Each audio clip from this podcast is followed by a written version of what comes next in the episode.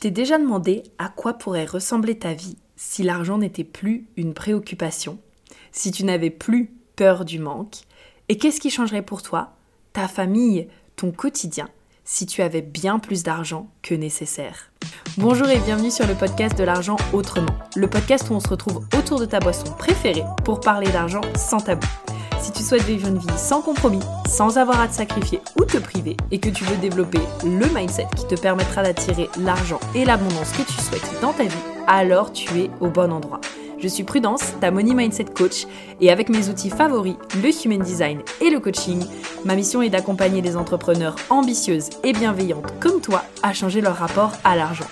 Bon, en fait, c'est bien plus que ça, mais tu le découvriras au fur et à mesure. Au travers de ces épisodes de podcast, en solo ou à plusieurs, tu découvriras des histoires, des backstage, des erreurs, des conseils qui te permettront de voir l'argent sous un autre angle, de mieux te connaître et d'entreprendre ta vie pour concrétiser tes projets en étant plus à l'aise personnellement et financièrement avec l'argent. Tu as maintenant tout ce qu'il te faut pour passer le meilleur moment de ta journée, alors sans plus attendre, let's get started!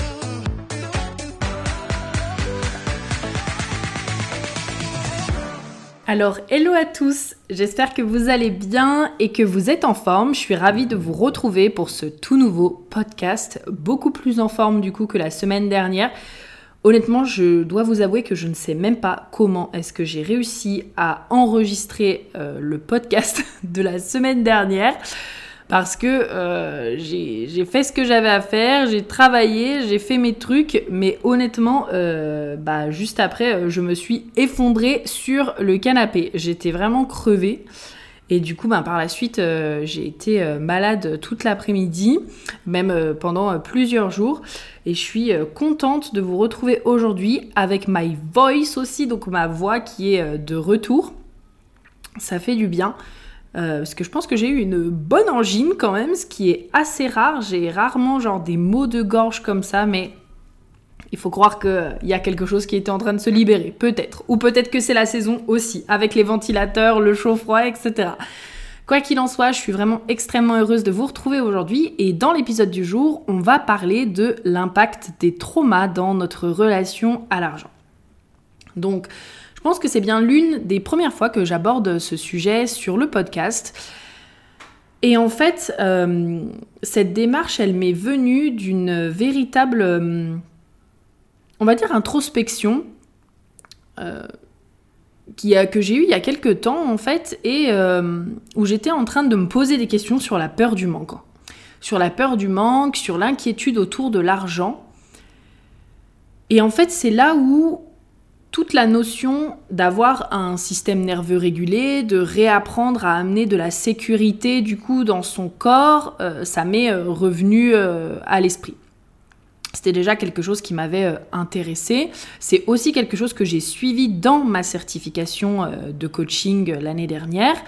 Mais au tout début, je je sais pas, en fait, c'était pas quelque chose sur lequel. C'était un truc que j'avais adoré apprendre. J'étais là, oh waouh, mais il y a différents types de réponses traumatiques. Il y en a que je connaissais pas. Ok, c'est trop bien, d'accord. Du coup, je vois comment est-ce que dans certaines situations, je réagis, etc. Mais par la suite, ça m'avait pas plus intéressé que ça parce que, en général, quand on travaille sur tout ce qui est euh, euh, trauma et régulation du système nerveux, moi, je le vois comme un travail assez. Euh, profond et parfois assez lourd entre guillemets. C'est-à-dire que pour moi, accompagner une personne sur ses traumas, c'est tout à fait euh, faisable. Mais par contre, je voyais ça vraiment comme quelque chose qui devait absolument euh, euh, prendre du temps, être tout doux, être très lent, être et en soi oui, enfin quand on traite avec euh, le système nerveux, avec le fait de rapporter de la sécurité dans son corps, forcément il faut pas s'attendre à ce que euh, boum en un claquement de doigts euh, quelque chose que vous portez depuis 10, 20, 30, 40, 50 ans, peut-être vous y faites même plus attention, ça disparaisse. Mais par contre, finalement avec le temps, je me suis aussi dit que on attire les bonnes personnes à nous, on attire les personnes qui ont besoin justement de ce que l'on a à transmettre, qui ont besoin de notre expérience, qui ont besoin de nos enseignements. Et donc du coup, je suis partie du principe que j'attirerai à moi justement les personnes euh, qui seront justes et qui seront euh, réceptives par rapport à tout ça. Et en fait, déjà juste ça, ça m'a fait du bien et c'est ce qui m'a euh, donné beaucoup plus envie également de pouvoir vous en parler.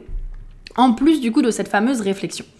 Et donc quand je suis partie donc sur cette réflexion de la peur du manque, je me suis dit, hum, mais c'est très intéressant parce que en fait j'ai vraiment pris ma propre expérience je me suis dit, j'ai vraiment l'impression d'avoir euh, une inquiétude assez euh, récurrente. C'est pas moi de base qui ai mis le mot euh, inquiétude, c'est un, pote à moi, du coup, qui fait des soins. Bah, vous l'avez déjà entendu sur le podcast, c'est Julien avec qui on discutait. Et c'est lui qui a plutôt mis le mot inquiétude, en fait, en se connectant à mon énergie. Donc c'était une énergie qui, qui, résonnait beaucoup.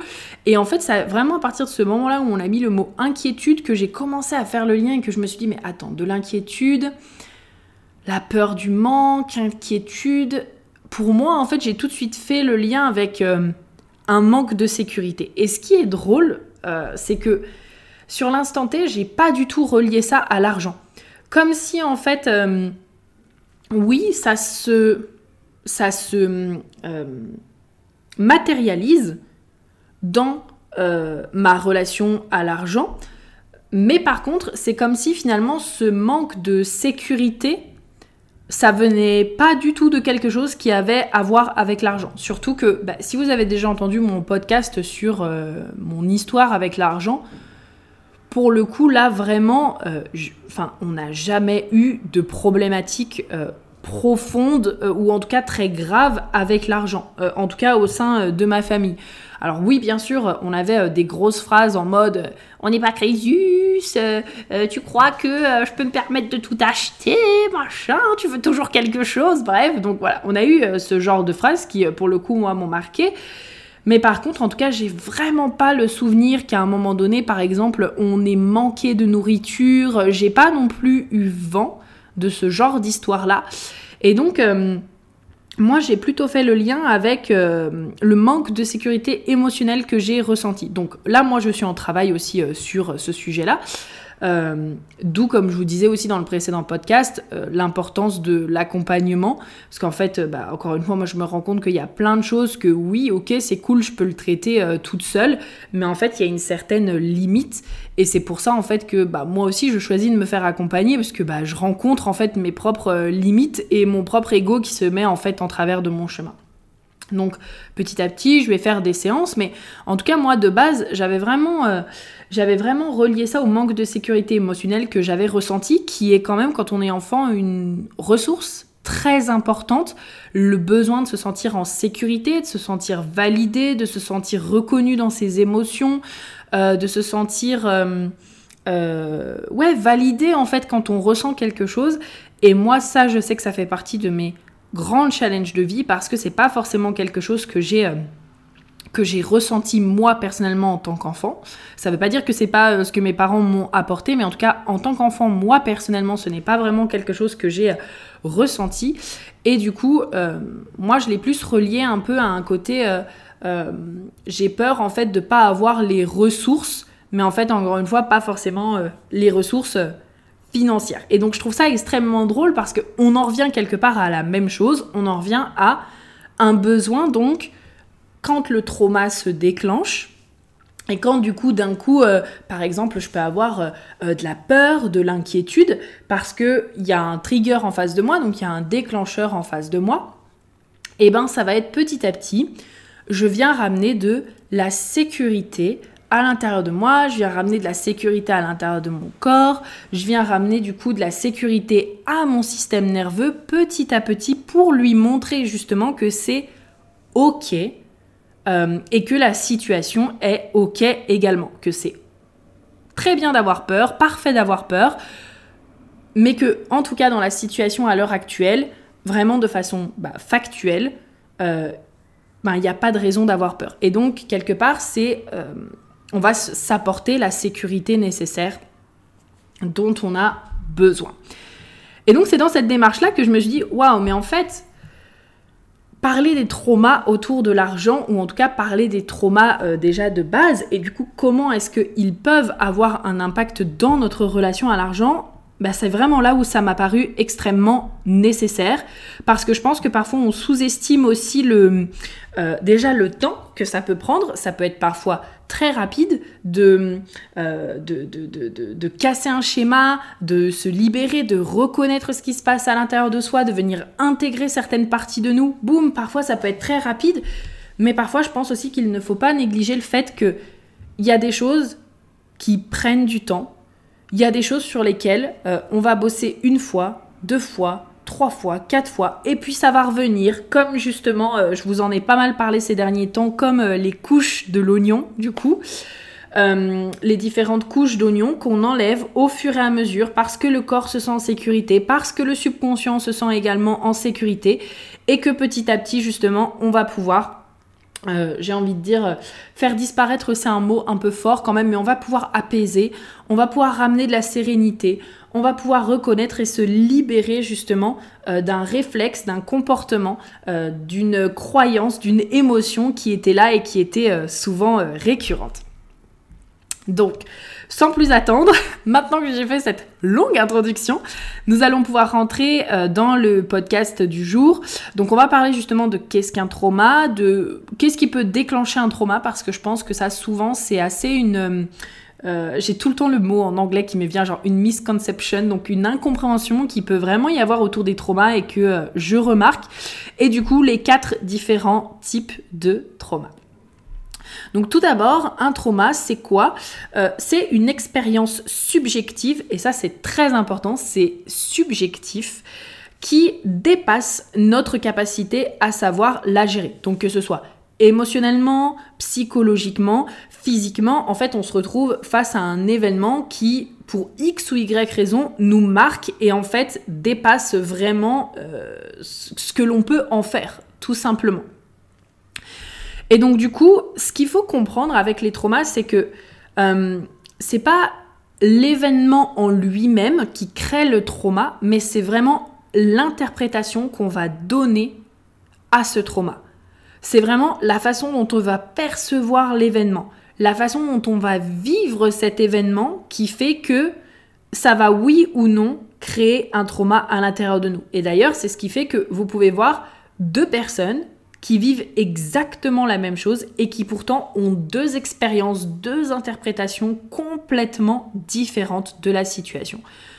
Ici, c'est vraiment euh, se rendre compte en fait que c'est pas un concours de qui a vécu la chose la plus grave ou euh, euh, ah bah tiens moi je suis pas dans une situation horrible donc j'ai pas forcément enfin j'ai pas forcément besoin de reconnaître à quel point nanana, non en fait Peut-être que oui, l'expérience que vous, vous avez vécue, ça a été... Euh, je donne tout le temps cet exemple parce que c'est tellement un exemple qui est banal et tellement du quotidien.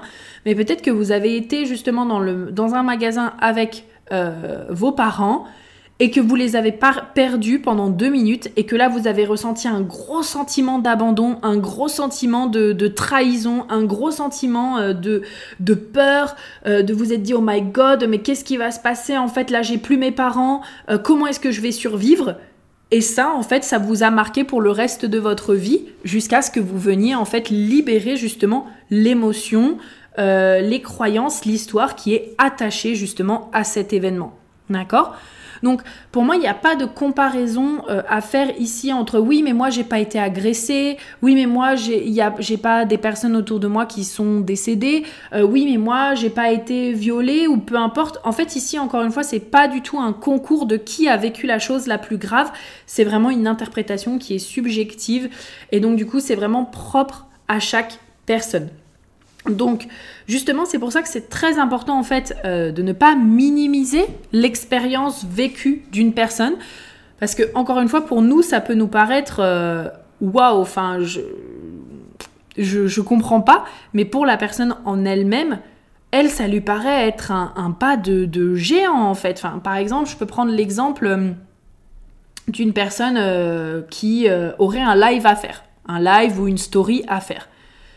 Des fois, moi, je suis un peu perplexe quand tu, vraiment je me retrouve face à des personnes qui, qui sont là en mode oui, mais du coup, moi, j'ai vraiment peur, j'ai pas envie de montrer ma tête, et, si je suis ridicule, ou j'ai peur que tout soit pas parfait. Enfin, pour moi, c'est un truc qui me paraît tellement anodin Mais par contre, je me rappelle encore une fois que ben, cette personne, elle a peut-être vécu une expérience qui fait que elle a le sentiment que si elle n'est pas parfaite, euh, bah, si elle n'est pas parfaite, son, son, ego, on va dire, fait le, raccourci. Si elle n'est pas parfaite, ça veut dire qu'elle va plus être aimée, qu'elle va être rejetée, donc qu'elle va mourir. L'ego, il est très simple, hein, encore une fois.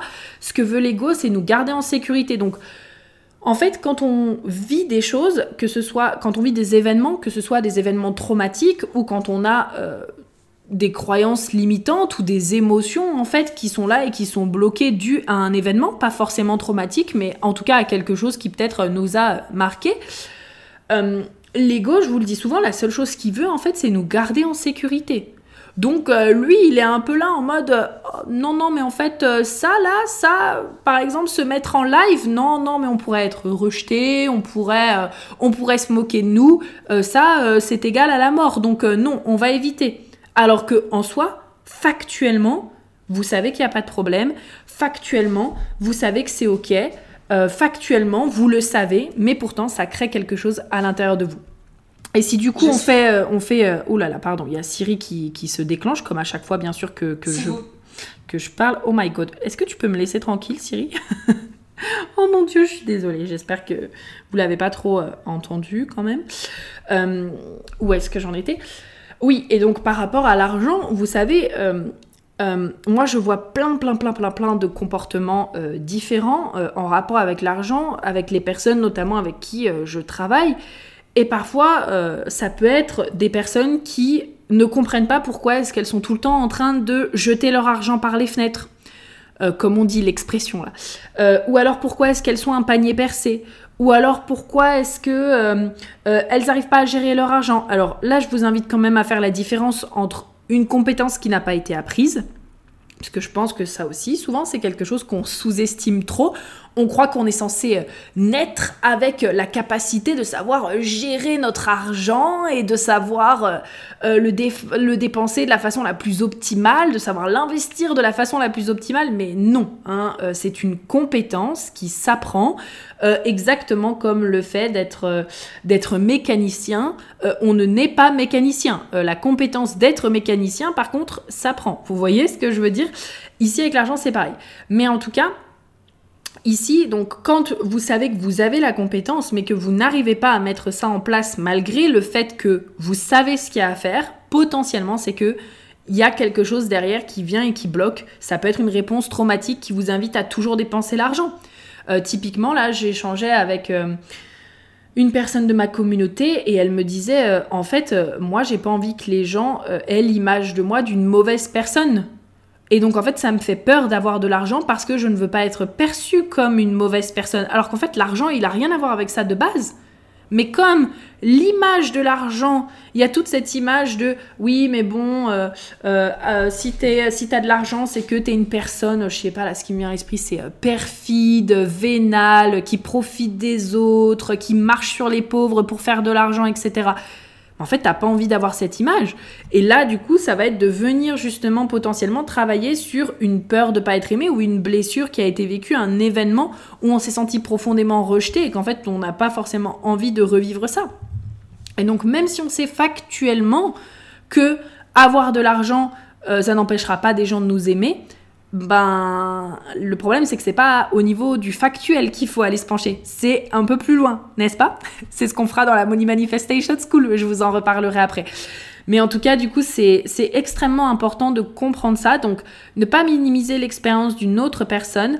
Et puis aussi, bah, bien sûr, la plus grande incompréhension, c'est que, comme je le disais tout à l'heure, on croit souvent qu'un trauma, ça doit être quelque chose d'énorme.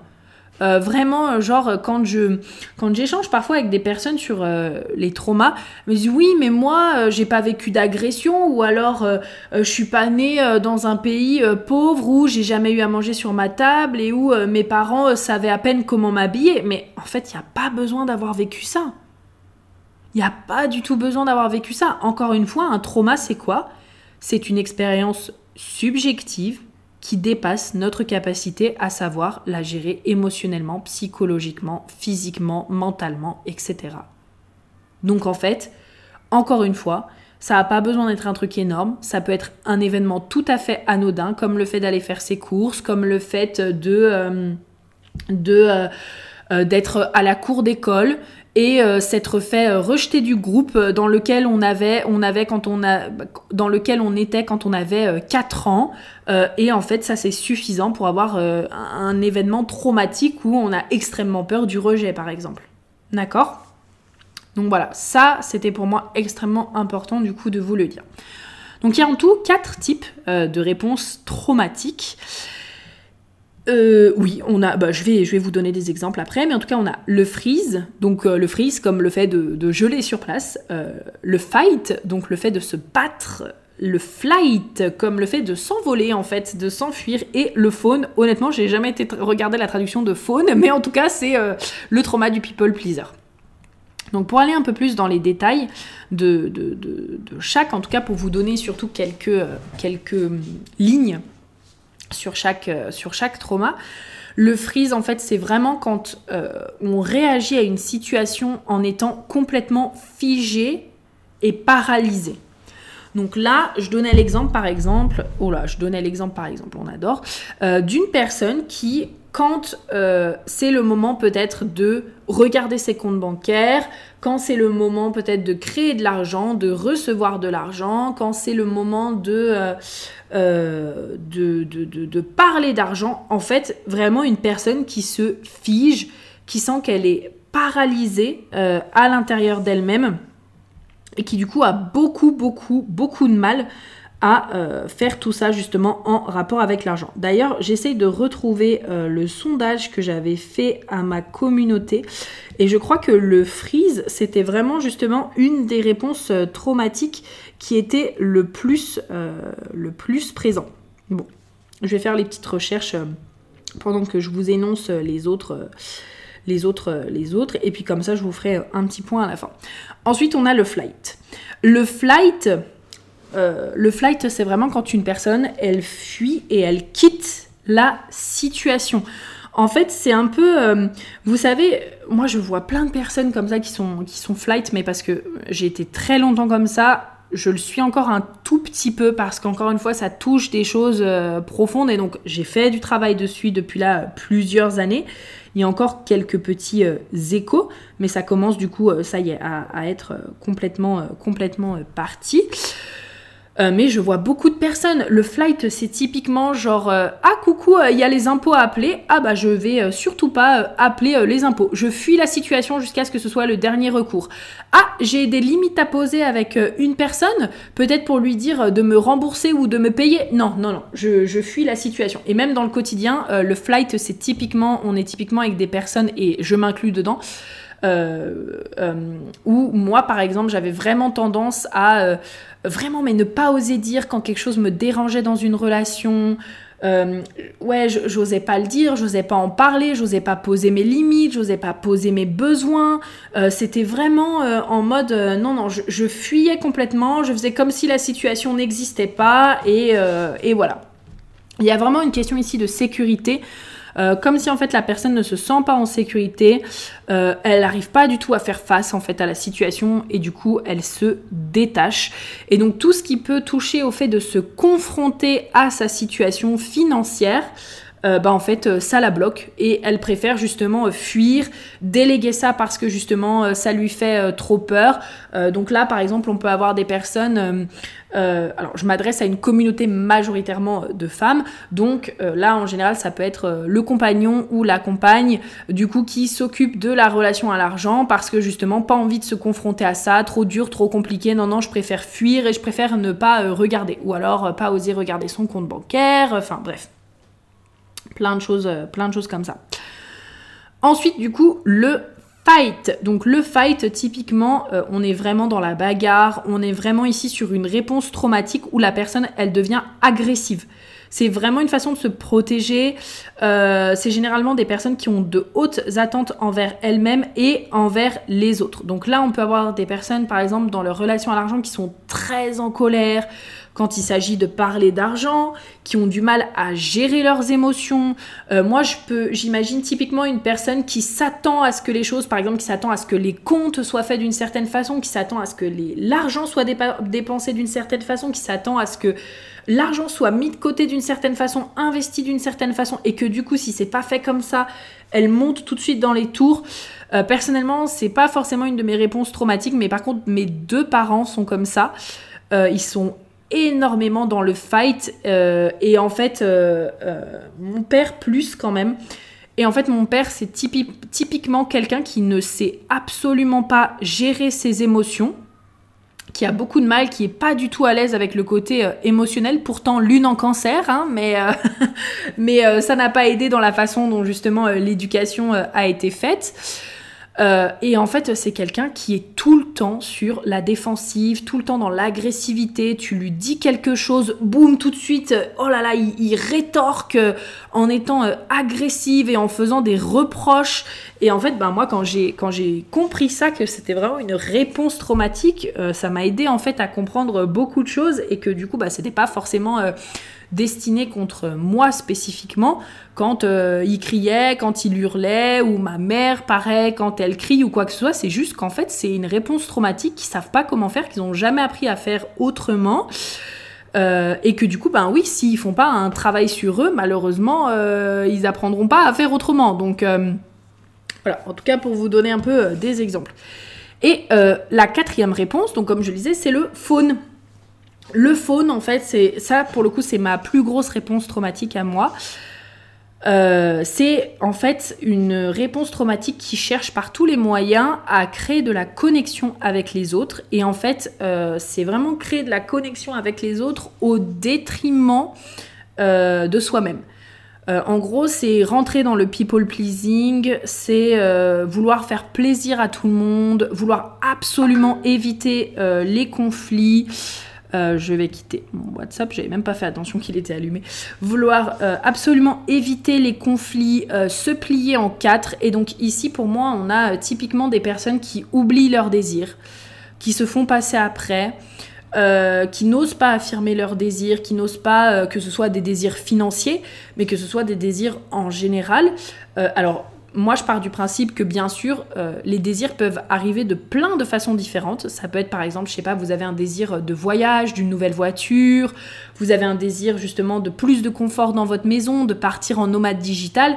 Ça peut être des choses qui peuvent vous être complètement offertes, que ce soit euh, peut-être euh, partir grâce aux aides, ça peut être, je sais pas, un membre de votre famille ou un, ou un pote, une pote qui va vous offrir une voiture, ou alors comme par hasard de l'argent qui va tomber, ça va vous permettre en fait de, euh, de faire les, les, les, travaux de votre maison pour pouvoir faire l'agrandissement, etc.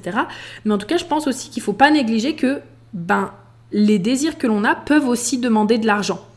Et donc du coup, ben, en fait, quelque part, si on s'autorise pas à être honnête avec nous euh, sur nos propres désirs, et ben du coup on n'est pas non plus honnête sur l'argent dont on a besoin pour réaliser ses désirs. Encore une fois, qui viennent de nous ou qui viennent de quelqu'un d'autre, ça c'est pas euh, c'est pas le souci. Mais pour moi, la vraie question ici, c'est d'être honnête sur la vie qu'on veut vivre, sur ce qui est important pour nous. Et donc ici, avec cette réponse traumatique, on est vraiment genre dans un espèce de, de sacrifice. Euh, dans euh, voilà cette notion de euh, non mais j'ose pas dire ce que je veux vraiment, je vais plutôt m'adapter en fait à la personne qui est en face parce que je veux pas déranger, je veux pas faire de conflit et surtout je veux être connecté à la personne. Ok, donc déjà, est-ce qu'il y a euh, peut-être une ou plusieurs réponses dans lesquelles tu euh, te reconnais ou vous vous reconnaissez? Alors sachez que on a du coup les quatre réponses traumatiques. Il y en a juste certaines qui sont un peu plus fortes que d'autres ou un peu plus récurrentes que d'autres. Mais en tout cas, euh, on, a, on a les quatre réponses traumatiques qui peuvent se manifester.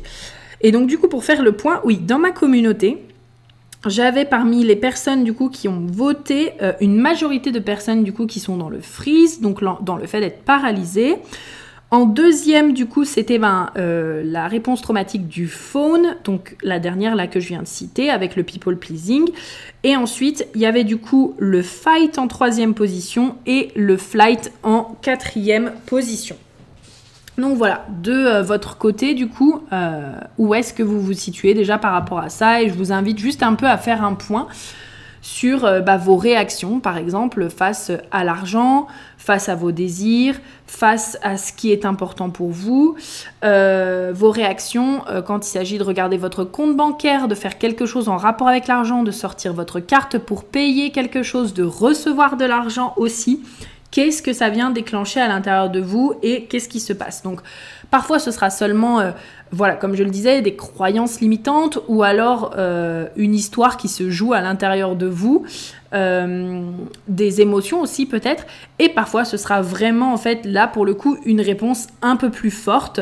et donc ça, je vous invite vraiment à le mettre en lumière. Ok?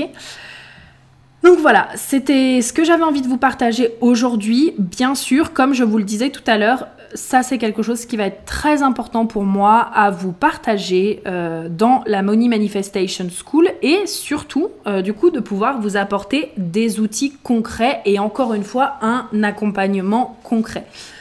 Euh, la Money Manifestation School, c'est pas uniquement une formation ou un programme.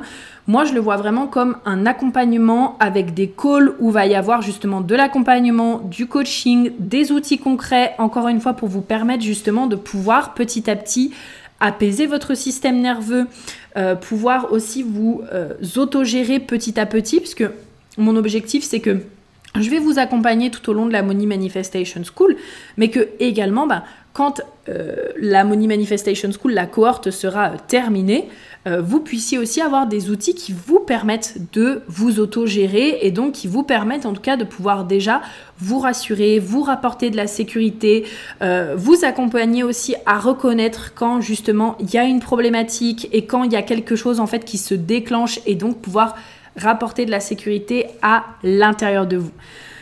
La Money Manifestation School, ce sera six semaines ensemble, du coup, pour apprendre à développer un money mindset du tonnerre, manifester l'argent pour réaliser euh, vos projets et dire au revoir à la privation et la peur du manque. Donc, s'il y a cette notion, bien sûr, de dire au revoir à la peur du manque, vous comptez bien que euh, je vous ai prévu quelque chose de spécifique en rapport avec les traumas, en rapport avec le système nerveux. Ça fera partie vraiment euh, d'un bonus parce que pour moi, c'est quelque chose que je me vois faire peut-être un peu en trois lives complémentaires à ce qui va déjà y avoir dans la Money Manifestation School. Ça va être vraiment exceptionnel, ça va être vraiment génial, ça va vous aider euh, à un point, je pense que euh, vous n'en avez encore même pas conscience. Donc écoutez, euh, je vous laisse rejoindre la liste d'attente en bio, enfin en description quoi. Vous la retrouvez en description, vous la retrouvez aussi en bio du coup. Les ouvertures se font officiellement le 25 septembre et bien sûr, il y a des petits cadeaux pour les personnes qui s'inscrivent à la liste d'attente. Donc soyez bien inscrits à la liste d'attente. Partagez aussi bien sûr cet épisode euh, de podcast à des personnes. Euh, peut-être vous vous dites ah tiens cette personne j'ai l'impression que ça lui ferait du bien d'écouter ça autour de l'argent et, et, autour des traumas etc. Et en attendant bah écoutez je vous fais plein de gros bisous. Si vous avez des questions n'hésitez pas et on se dit à très vite. Bisous bisous